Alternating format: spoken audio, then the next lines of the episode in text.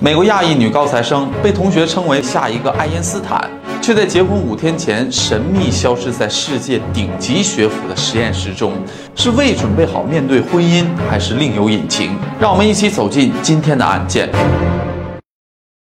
今天给大家带来一起发生在亚裔女学霸身上的案件。女孩名叫安妮乐，美籍亚裔，一九八五年出生于美国加州的圣荷西，父母都是越南移民。她有一双棕色的眼睛，从小就非常聪明的他，是很多父母眼中别人家的孩子。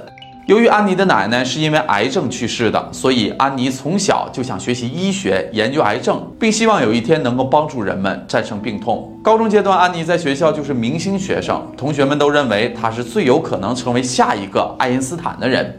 安妮也不负众望，高中毕业接到了很多大学递来的橄榄枝，最终她选择了位于纽约的罗切斯特大学，获得了高达十六万美元的奖学金。在校期间，作为学霸的安妮选修了双学位，主修细胞生物学，第二学位是医学。安妮学业成就非凡，谈恋爱也没有落下。在大学的一次舞会上，安妮认识了同龄的乔纳森，两人对彼此都是一见倾心，很快就走到了一起。乔纳森也十分的优秀，两个人相互扶持，共同进步。大学毕业后，安妮被耶鲁大学录取，在这里攻读医药学博士学位，专注于糖尿病和相关癌症的特效药研发。男友乔纳森则前往了哥伦比亚大学，异地并没有阻碍两个人的感情。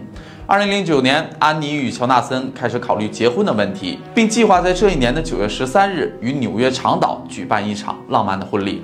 两人向许多老师、同学都送去了婚礼的邀请，可就在婚礼的五天前，女主人公安妮却消失不见了。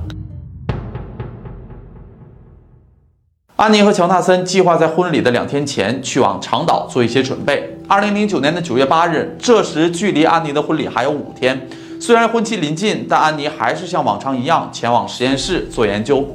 这天晚上的十点多钟，安妮的室友发现她还没有回到宿舍。正常来说，她平时安全意识很高，一般十点前都回到家。就算因为做研究不能回来，也会通知室友。但今天还没回来，也联系不上，室友觉得很奇怪。但大家都以为安妮是在准备婚礼的事情。时间来到了第二天，联系不上安妮的未婚夫乔纳森把电话打到了宿舍里，询问安妮的情况。为什么联系不上了？室友这才意识到安妮可能遇到了意外。情急之下，众人赶忙报了警。警方迅速做出了反应，他们联合校方对实验室以及安妮的办公室展开了搜查，但并没有发现她的身影。而且，安妮的办公室内也没有任何打斗或挣扎的痕迹。但这次搜查也不是完全没有收获。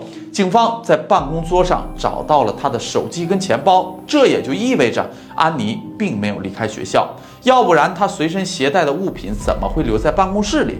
此时，校方也发动学生寻找失踪的安妮，并提供了一万美元的奖金，用于搜集关于安妮的线索。好消息是，耶鲁大学作为世界顶级名校，学校设施相当的完备。虽然是在零九年，但学校的监控系统在主要位置都很齐全。安妮进出学校内各楼宇间刚好都安装了摄像头。果不其然，在观看了监控录像后，警员发现了一些端倪。根据监控显示，九月八日，安妮和往常一样来到了耶鲁校园中的史德林医学楼工作。大致上午十点刚过，她把自己的钱包、手机都放在了办公室里，随即走出了史德林楼，来到了艾米斯特街楼。这个行动并不奇怪，安妮的实验需要用到小白鼠，而负责饲养小鼠的动物房就位于艾米斯特街楼的地下室里。安妮是在九月八日上午十点十一分走进了这栋大楼，她穿着深色的裙子和绿色的 T 恤。随后，位于地下室的 G 二二号房间也有他刷卡进入的记录。可奇怪的是，在这之后，出口的监控视频里并没有他出来的身影，门禁系统也没有他离开的刷卡记录。警方查看了整栋大楼的每个角落，并没有找到安妮。而在当天下午十二点五十五分，实验室大楼发出了火灾警报。当时在楼内的学生和工作人员都走出了大楼。也就是说，在十点十一分到十二点五十五分这将近三个小时的时间内，安妮从人间蒸发了。那么问题来了，她进入了实验室之后，究竟去了哪儿？怎么可能消失不见？这时，警方也察觉到案件有些扑朔迷离。可实验楼作为科研场所，具备完备的门禁系统，所有进出人员必须持有经过特别授权的 ID 卡。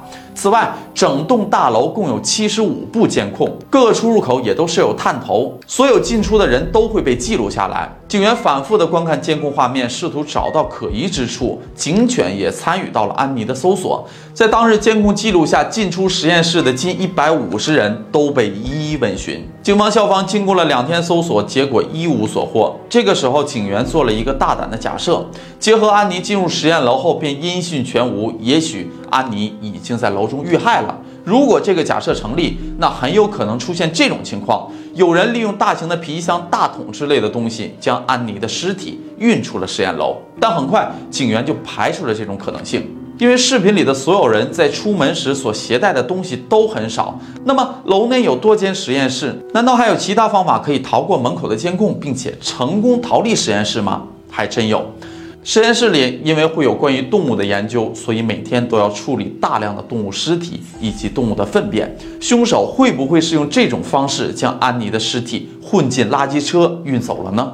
于是，警方又派出了大量警力去追踪从实验室里面运出的垃圾，以及距离耶鲁大学六十公里外的垃圾处理厂。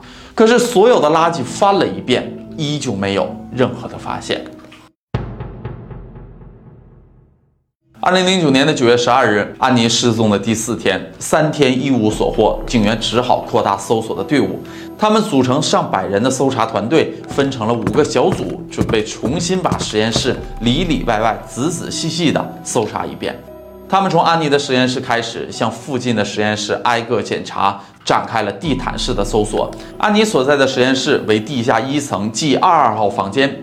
警方成功在安妮实验室被一辆手推车挡住的墙面上发现了一丝丝血迹，并且他们还在实验室的天花板上找到了一只橡胶手套和一只白色的袜子，上面也都沾有血迹。之后，警方又找到了一件染有血迹的黄色实验服。随后，他们又在另一间实验室内意外发现了一粒细小的珠子。白色袜子是安妮失踪当天所穿的，而发现的珠子则是安妮项链上的配件。至于橡胶手套和黄色实验服的主人，警方并不能确定是安妮的，但上面的血迹却透露出了一个信息：安妮可能真的在这里出事了。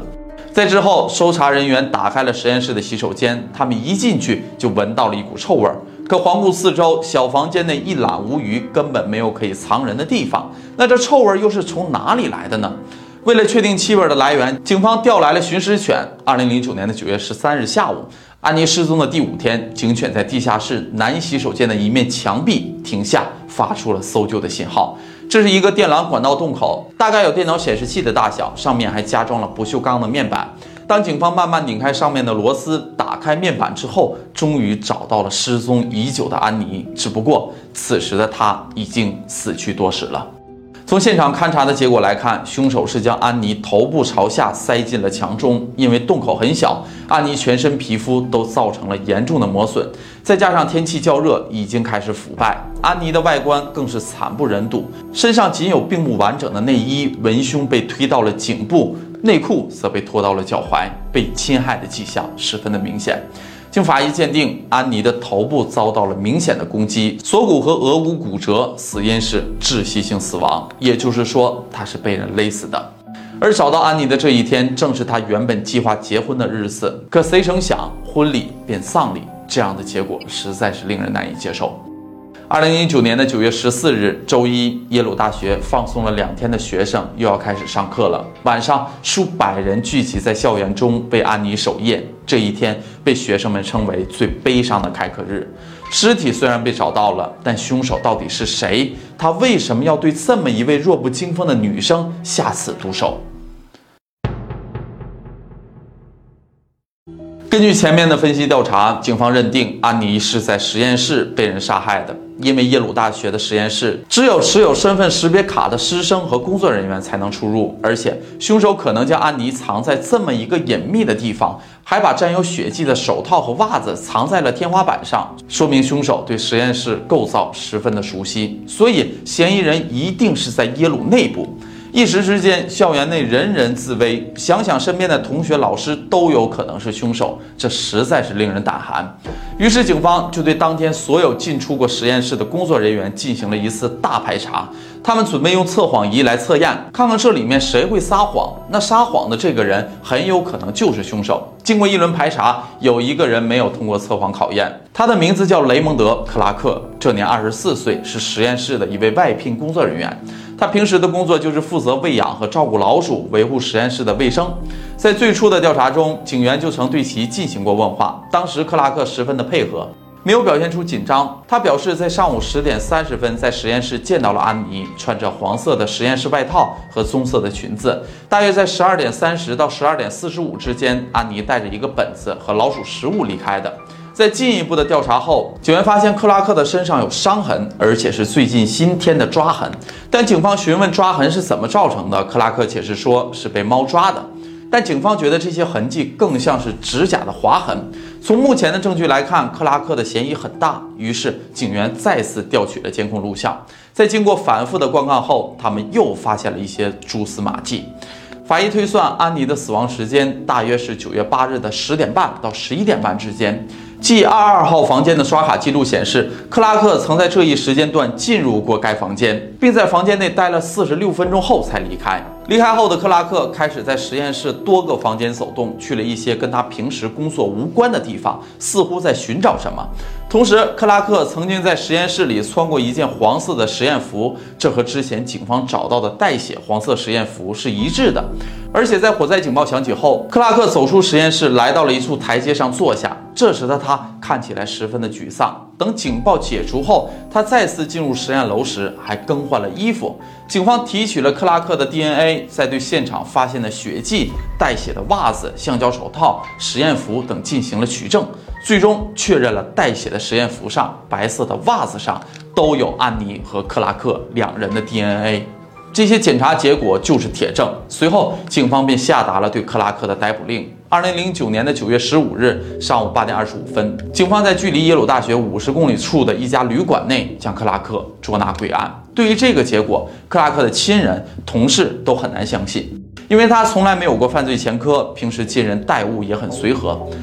十月六日，康州高等法院正式对案件进行审理。在法庭上，克拉克承认了自己的罪行，并且对被害人安妮的未婚夫乔纳森以及其他家人表示了歉意。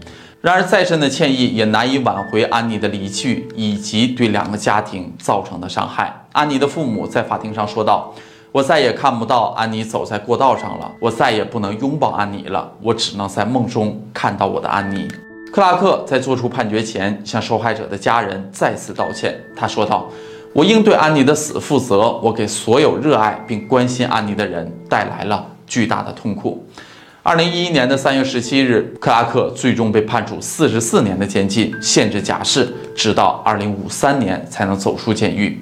讲到这儿，案件算是告一段落了。克拉克虽然认罪，但至始至终都没有供述他作案的动机。后来，克拉克的前女友在接受采访时说：“克拉克是一个非常奇怪的人。刚和他相处时，他为人和善温柔，但时间一久，他就会要求我的一些生活细节，比如穿什么、做什么、和谁交朋友等等。”克拉克是一个控制欲望极强的人，他与安妮并无太熟，平时也没有什么交集。案发当日，实验室是一个狭小且密闭的空间，只有安妮与克拉克两个人。